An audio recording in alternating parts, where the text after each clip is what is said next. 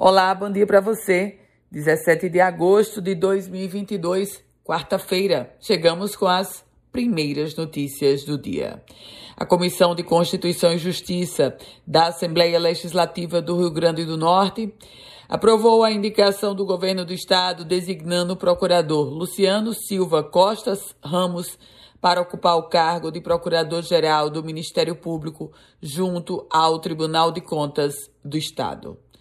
E a primeira turma do Tribunal Regional do Trabalho da 21ª Região condenou as lojas americanas a pagar uma indenização por danos morais no valor de cinco salários mínimos para uma ex-empregada que foi feita refém durante um assalto na antiga loja das, das Americanas na Afonso Pena, na Avenida Afonso Pena, no bairro do Tirol, em Natal.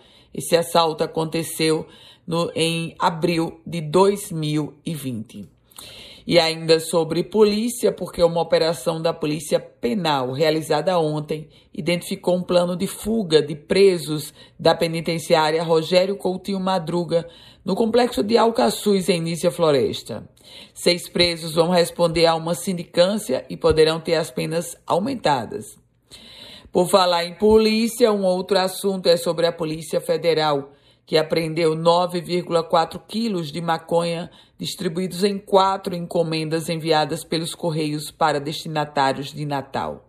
As apreensões aconteceram esta semana no Centro de Tratamento de Cartas e Encomendas dos Correios, na rua Tororóis.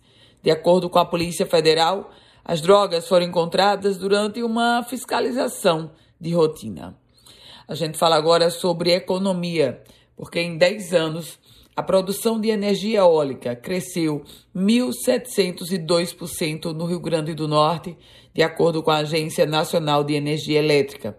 O estado saltou de 375,15 megawatts para 6.762 megawatts. Naquele ano, tínhamos 12 parques eólicos funcionando, com 248 turbinas em operação. Uma década depois, já são 220 parques espalhados pelo estado, com 2.696 torres.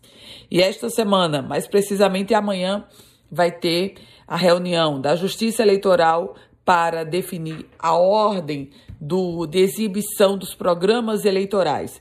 Lembrando a você que o programa eleitoral começa no dia 26 de agosto.